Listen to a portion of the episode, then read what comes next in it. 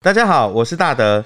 大家好，我是老唐。上一集呢，说到一九四八年最强兵团在辽西大地覆没，对黑山争夺战，也就是大陆所说的黑山狙击战埋下了伏笔。那老谭也访问过一位青年军的二零七师第三旅的朱北北。对，没想到啊，台湾现在还有这场战役的历史亲历者参加过西进兵团。对，那这一集是不是轮到他们登场了呢？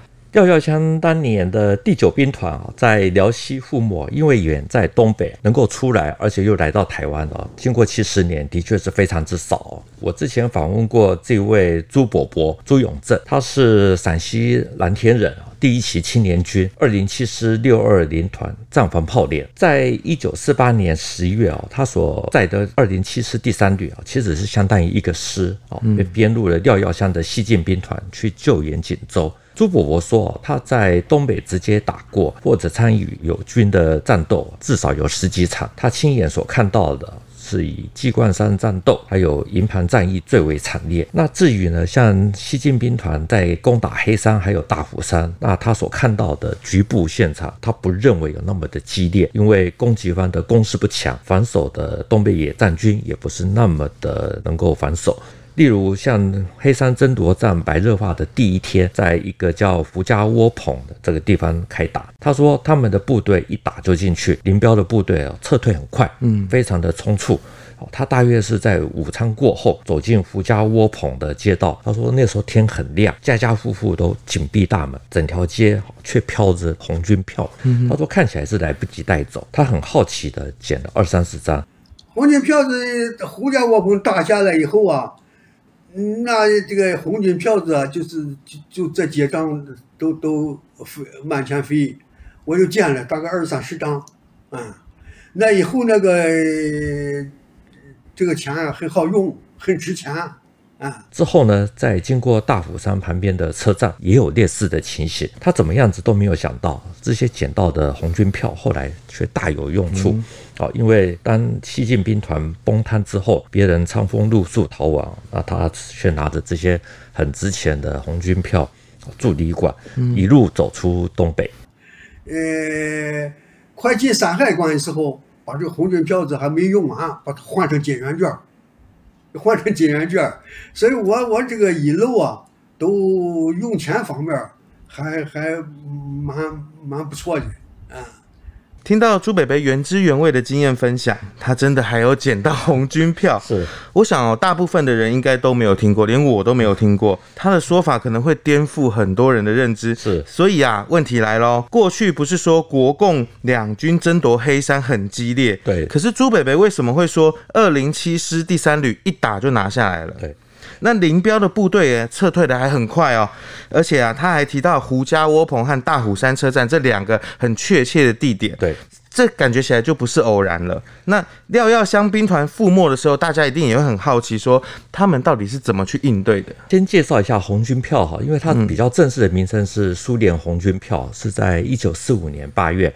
苏联红军出兵中国东北啊，对日本关东军作战。这段以前我们讲过。那苏联那个时候，他们以红军司令部的名义发行了红军票，来解决东北驻军的这个军费问题。那朱伯伯他在东北打了四年啊，所以很自然而然是见过。他在一九四九年来到台湾的时候，他才二十二岁，年纪虽然如此之大，可是耳朵好，听力好，所以是标准的天选之人。那至于他所说的啊，跟我们习惯。惯的认知啊，的确是有冲突哦，所以我也花了一点时间，特别是找到了内蒙古骑兵第一师的资料，才大致搞清楚了朱伯伯他所说的这些故事，而且觉得是可以互相印证。所以，我们今天这一集啊，会透过两边的说法来看一下黑山争夺战。要讲之前呢，我们还是要先了解一下整个黑山的地理环境。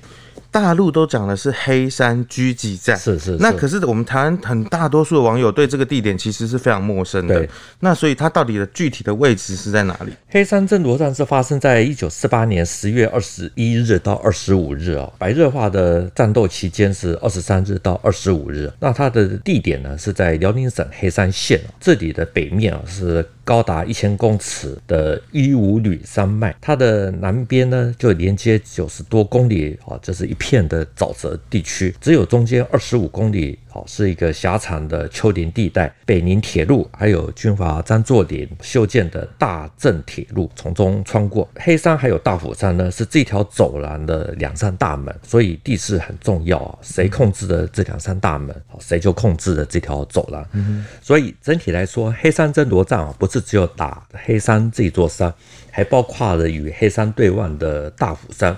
等于说它的整个环线啊，大概有八十多公里。那这个阵地呢，北边比较重要的地点啊，是胡家窝棚，位于现在黑山县啊胡家镇的胡家村，是进攻黑山还有大虎山的必经之路。那这个小地方呢，非常的重要，它是黑山争夺战的起点。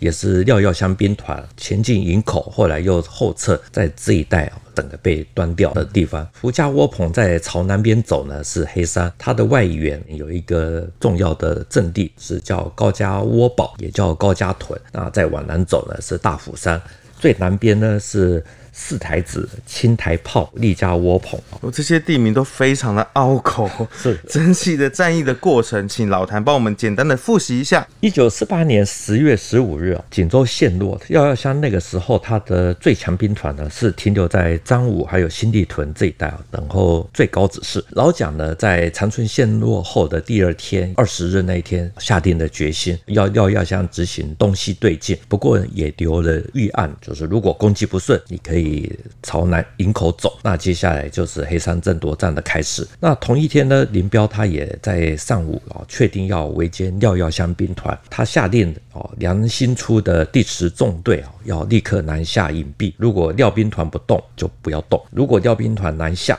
那么立刻退到黑山还有大虎山。这个地方，如果廖兵团是要退向沈阳，不管日夜，立刻追击。十月二十一日啊，一支很特别的部队，这支部队呢，本来就已经刚好是在大虎山这个地方，它是内蒙古骑兵第一师，也接到了北上的命令，所以他们迅速的就前进到胡家窝棚这个附近，占领了一三四高地，马上修筑工事。同一天呢。东北野战军第十纵队梁兴初，他也接到了东总的命令，命令他说带十纵啊，立刻转移到黑山，准备要阻击廖耀湘兵团。在十月二十二日的凌晨呢，十纵他的二十八师、二十九师、三十师，还有一纵的第三师急行军赶到了地点，开始构筑工事。那其中呢，十纵的第二十八师的师长是贺庆基，他的部队呢是担任黑山正面的防御，突出部就是我们刚刚提到的高家屯堡。那主要的阵地呢有一零一高地，这个是黑山争夺战最激烈的地方，主要是在这个地方开打。那从十月二十三日到二十五日啊，一连三天就是白热化的战斗期间，朱伯伯说的，他捡到的红军票刚好就是在头一尾。进入到了辽西会战，也就是所谓的辽沈战役，黑山争夺战的高潮戏就要来喽。对，特别想要听听看朱北北他捡到红军票这段小兵奇遇记，因为啊，老谭讲到这边，我和有一些朋友都一样，其实很难相信会捡到这个红军票。他是天选之人啊，所以这个好运一路的。这跟随着他，伴随着他，的确哈，这一段呢，还是要先从内蒙古骑兵第一师来说起啊。他的前身呢是满洲国陆军兴安学校的学生哈。十月二十日，内蒙古骑兵第一师接到了长春新七军放弃抵抗，那一天呢，他们就奉命说要把大虎山的工事呢要平毁，也就是摧毁推平。好，准备将来要在这个地方来歼灭廖耀湘兵团。十月二十一日呢，这支骑兵师呢接到命令要北上，好，所以他们就转回到胡家窝棚的附近，占领了胡家窝棚的一三四高地。上一集啊，老谭的搭档不是我，但是我有偷偷的恶补一下。接着上一集听下来，就会发现，其实这个东野的这个部队啊，当时是移动迅速，来来回回。那接下来其实战争是不是就要打响了？对，黑山争夺战白热化的第一天，也就是十月二十三日，国共双方主要的战斗地点呢是在胡家窝棚这一带，因为当时的西进兵团要先通过这里啊。那这一天的拂晓呢，青年军二零七师第三旅呢就奉命要进攻胡家窝棚。朱伯伯说啊，他是三旅八团啊。他是警卫排的排长，因为在团部啊，所以比较晚到。到的时候呢，看到攻击的士兵退了下来。当时呢，作战是有督战队，嗯，他看到了他们的副团长拔出手枪，有连开了两枪，可是没有打中，所以士兵又掉头回去攻高地。反正这有有有几个人从那下来了，这这个副团长们斗要斗战啊。啊斗战一看，你怎么下山了呢？就就就呃嘣嘣两枪，实际上两枪也没打到人，人就赶紧又上去了。朱北北年纪这么大，是他对战斗这个过程，其实他记忆还是非常深刻的。真的，对于这段呢比较细微的部分呢，我其实一直都没有搞懂哦。那还好，之前我买过一本《铁骑征战记》，它的副标是《内蒙古骑兵第一师老同志革命回忆录》啊。后来再重翻了这本书，才对得上的。这本书里面提到，就是二零七师第三旅呢，在炮兵还有空军的协同下发起的进攻。那一部分的二零七师呢，迂回到他们的背后夺取高地啊，所以他们的第一师第一团啊，瞬间就被三面包围。虽然打退了几次的冲锋，可是因为对手人太多，五个小时之后撤出了福家窝棚。我这样听起来。看这个文字叙述，应该战争是蛮激烈的。可是二零七师第三旅从拂晓就开始攻击，五个小时拿下据点。对，其实你对照两边的说法，表面上看起来是有出入，仔细比对，其实是高度吻合啊，只是重点还有用词有所不同而已。例如我们一开始提到的朱伯伯，他说他是在午餐过后，天很亮，他走到了这个被攻下来的福家窝棚的街道。好像枪一响，他就退了嘛，炮火不抢。那战争的时候，村子哪有人？那村子那那根本也有人也不出来啊，有人也都不出来啊，看不到几个老百姓。他说：“他觉得战斗不激烈啊，因为整条街道家家户户都关着门，路上还有建筑物，并没有什么弹坑啊、弹孔之类的。那大家算一下时间，就是二点七师第三旅呢是在拂晓攻击，东野抵抗了五个小时才撤走，是不是时间是相当的吻合？”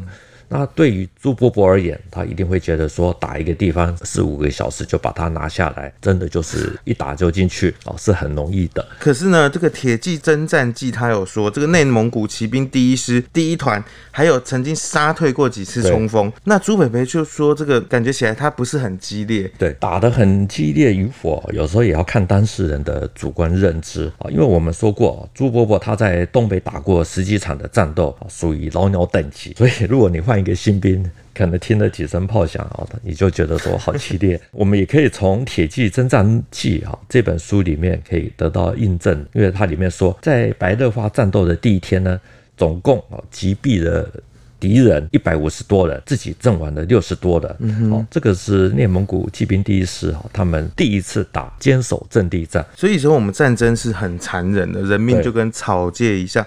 可是呢，大家都在说这个黑山争夺战很激烈，跟我们想象中的这个伤亡数字好像不大像是一个大规模的战役。对，那最让我惊讶的是，这还是内蒙古骑兵第一师 第一次打坚守阵地战。对，所以说这支骑兵部队呢。对防守应该不是很擅长，所以也难怪朱伯伯说一打就进去。而且呢，从大陆的现有的资料来看，骑兵第一团在防守福家窝棚，大概就是三百人，防守的阵地呢，平均六十公尺一个人，你大概就可以想象那个画面，就知道说到底是实际的情形是怎么样子。对，这真的很分散对，对，这完全就是刷新了我们的三观。对。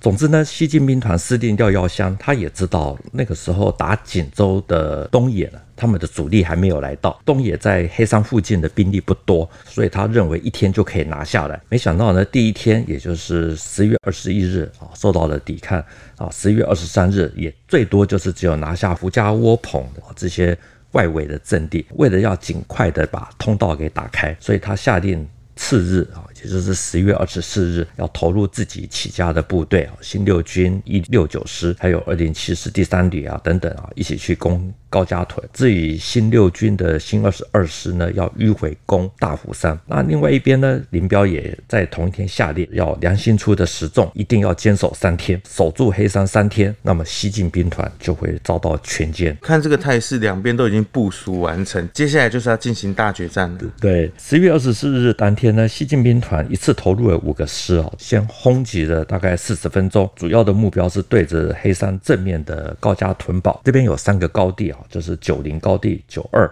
还有一零一高地。十总司令梁兴初呢，他在这个地方呢，只有摆一个营。如果高家屯被攻陷了，西进兵团可以长驱直入的进入到黑山县城，所以他立刻去十总的第二十八师哈去调兵。这个时候呢，青年军二零七师哈就一次投入了三个营啊，向一零一高地进攻，先后打下了九零九二高地啊，最后才攻占了一零一。贺庆基他立刻的组织炮兵啊进行反击，然后再派兵逆袭。因为山上都是石头，所以炮兵打到这个一零一高地的时候，造成了二零七师很大的死伤，所以这个逆袭后来是成功的。等于说二零七师最后还是失守。总之呢，打了一天，西进兵团实际的进展并不大。至于十月二十四日二零七师他们攻打黑山的这一段，朱伯伯他说他没有看到，所以他不做过多的评述。可是他像这样子焦灼的战事，是不是会让西进兵团加大我的这个攻击的力度？对，廖耀湘呢，他对于打不下黑山哈，最后呢，他就下令了新六军的军长李涛负责十月二十五日的总攻。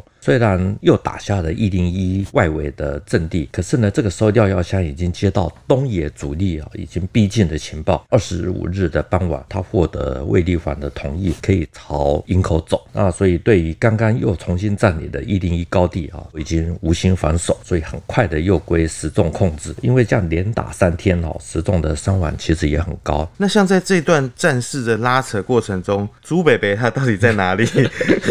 这还是要先从内蒙古骑兵第一师来说哈，因为我们知道二十三日呢，这支部队是在胡家窝棚这个地方领教的二零七师，他退出阵地之后呢，随即。就奉命说，再撤回大虎山以南，在四台子、青台炮、立家窝棚这些小地方组织防御阵线。那第二天早上呢，他们就面对了新六军王牌军，也就是新二十二师的攻击啊。果然是骑兵部队哦，他们这个移防的速度很快。对，那二十一日从大虎山赶到胡家窝棚，那也就是黑山争夺战的北端。对，那二十三日白天又遇到二零七师之后，连夜又拉回大虎山的南端。二十四日继续打来。面对新六军的王牌师，对对，因为东野那个时候在黑山地区呢，他的兵力不足，所以连这种缺乏重装备的骑兵师都得这样子东挪西用啊，这也是后来很多研究哦都一直没有搞懂的地方啊，就是说为什么西进兵团明明有局部的优势，却没有打下黑山还有大虎山？哦，例如像我们刚刚提到的。内蒙古骑兵第一师，他们在面对新六军、新二十二师这样子精锐的部队啊，因为自己的兵力不足，面临的一些困难啊，就是阵地的正面宽广，他们的防守空隙很大。排一排之间的距离很远，再加上才刚刚赶到，公司构筑非常的薄弱，所以每一个阵地呢，通通都告急。根据他们的回忆录的说法，在危急的时候呢，有一个连发起了骑马冲锋，就进行贺阻，总共阵亡了二十多人。可是呢，回忆录说，他们这次的攻击呢，使得攻击方的部队不敢再前进，甚至还。砍伐树木做成巨马，使得他们有时间赢得了阻击战。像这样子兵力悬殊的情况之下，要发起冲锋是要有很大的勇气。对对。这不是像坦克，因为我们现在坦克部队是可以一马平川这样推进的。可是骑兵毕竟他也是人肉之躯啊，对对，所以我们其实真的很难想象这个情况。可是呢，毕竟啊，因为那个时候兵力悬殊太大，再加上内蒙古骑兵第一师啊，他们对于防守并不是那么的行，所以呢，逐步失去了大虎山以南的阵地，所以。朱伯伯才会说，他们的部队在二十五日经过大虎山旁边的火车站，他也一样去看一看，他也一样看到了满天飞的红军票啊，他也一样，反正就是有看到，刚好就顺手也捡了一些。现在看到很多评论都在讲这个黑山争夺战，都认为说廖耀湘如果他再坚持久一点，其实就可以把它拿下来了。是朱伯伯他其实也有这样的看法，因为他认为啊，他在福家窝棚。大虎山车站看到的这些红军票，都显示那个时候守军退得很快，是非常的匆促。哦，理由很明白啊，就是因为那时候东北的局势变了，红军票值钱，哪有不会带走的？所以这也是他一直都想不通的一个场景，一个历史之谜。我想不通倒有道理，以以后也就没想，现在也想不通。那大家明明知道，那局势已经逆转了，那这红军票子已经值钱嘛。哎，但是那嗯，都是满街飞，你这个这战战争，你这么说？这廖耀湘兵团他其实没有真正攻打下黑山，对，他反而是朝营口去转移了，是，接着又朝沈阳去转进，然后最后就是被突击，短短两天之内，整个兵团全部覆没。其实我很好奇，朱北北他当时有没有什么特别的经历？因为我们知道哈，廖耀湘兵团是在二十五日下午朝营口转进啊，二十六日又改攻击为防御啊，开始奉命向沈阳突围。二十七日呢，转进中的部队开始遭到东野的截击啊，最后在沼泽区覆没。那对于这一段呢，朱伯伯说，那个时候廖耀湘下令朝营口转进的时候。他的感受是，还没有等到东野端掉指挥部啊，整个部队的指挥其实已经失定了。因为在离开大虎山没有多久，所有的部队就挤在一起。好，他很早就看到了他们的团长啊，陈维纳一直在那边摇电话，这边喊李主任，李主任，你们在哪里？我们都联络不上你。因为我们团长跟他联络不上了，我我我们团部嘛，他就晚上把那个摇啊摇啊摇啊，说报告李先生，报告李先生啊。他在哪里就联络不上了嘛？像这种情况，也就是说，其实西进兵团他在朝营口转进的时候，他其实内部士气已经在瓦解了。对对，甚至在攻打黑山、攻打大虎山的时候，就算是只有面对这种轻兵器的这个骑兵师，都没有办法打下来。是，应该是可以这样子推论哈。我们看到很多的资料写到这一段的时候，也都是说所有的部队突然间失去了指挥。大家都各自找出路，然后彼此穿插，然后就导致整个散掉，啊，几乎是在一瞬间发生的。朱伯伯说他是基层啊，那个时候他不清楚上面是怎么了，他只知道他先前就已经失联，然后一瞬间就垮掉。那他是二零七师三旅八团哦，警卫排的排长啊，是负责保卫团长的，在一个他也不知道的村子啊，突然之间一声爆炸啊，可能是手榴弹之类的，那一阵慌乱啊，他们又与团长失联，后来到了上海才碰到面，那个时候就已经乱掉了。对对，所以在这种各部都失去指挥的情况之下。只会让基层的阿兵哥觉得说，哦，这是草木皆兵，一点点的骚动都会加剧整个部队混乱的情况。是，那实际上状况真的是这样吗？在《辽沈战役亲历记》啊，就是廖耀湘，他也提到，十月二十六日，东北野战军呢开始围攻九兵团啊，在一次的突袭中，东野张纵七师二十一团三营呢展开了突击，打掉位于胡家窝棚的兵团指挥部，同时新三军、新一军、新六军。的军部呢也都被打掉，造成了整个兵团指挥中枢的系统全部都混乱，部队就陷入了瘫痪还有崩溃的状态。到了十月二十八日，五个军大概十二万多人哈，还有包括廖耀湘自己。就变成了俘虏，这样听起来是不是有一点让人家觉得？对于这一段哈，就像郝柏村解读《蒋公日记》，它里面也有提到，他说真的就是兵败如山倒。他们那个时候接到命令哈，要轻装回沈阳，必须要先把炮车都给先破坏。他说炮兵营的营长王全玉中校听到了这个消息，放声大哭。那他们在撤退的时候呢，东北的夜间非常的黑暗，伸手不见五指。在广阔的平原，四处可以通行，左右呢都有国军部队穿插而过，很快的，他们的部队就被冲散。所以朱伯伯在讲，他在乱军之中呢也找不到团长了，所以他只能最后就朝沈阳的方面走。他印象很深的是哦，在渡大凌河的时候，挤得满满的。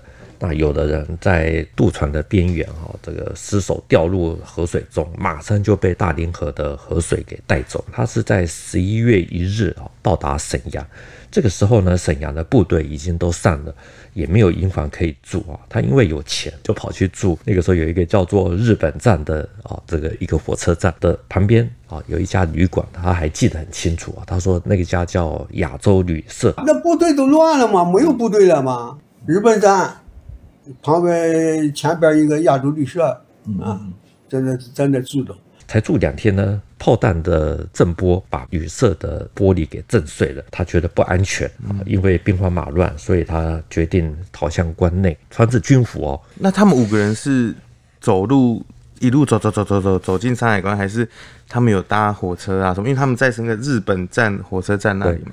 他们是走路啊，他说外八内七啊，就是从山海关到沈阳的距离是八百华里啊，也就是说四百公里他们是一路上就是靠着捡到的红军票哦，住旅社，其实是比其他长风露宿的幸运非常的多。其实这蛮有趣的哦，就是你看他们穿着军服，对对，那要走这么长的路，走这么远，可是他们都没有被共军发现拦截或是俘虏吗？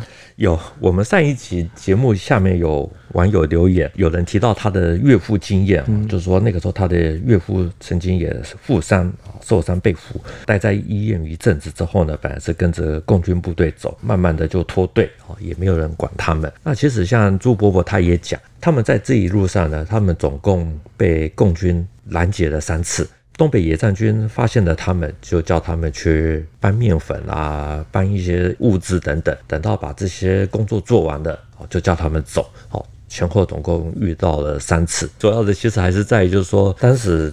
东北野战军的人数已经百万了，不需要这十几万的国军部队。最重要的是，当他们回到山海关以内，其实这可以给国军造成压力，当然还可以有所谓的心脏效应。那最后这个朱北北他到底是怎么样一路辗转入关，然后又到了台湾？他是从山海关进去啊，把剩下的红军票，他说全部都换成金圆券。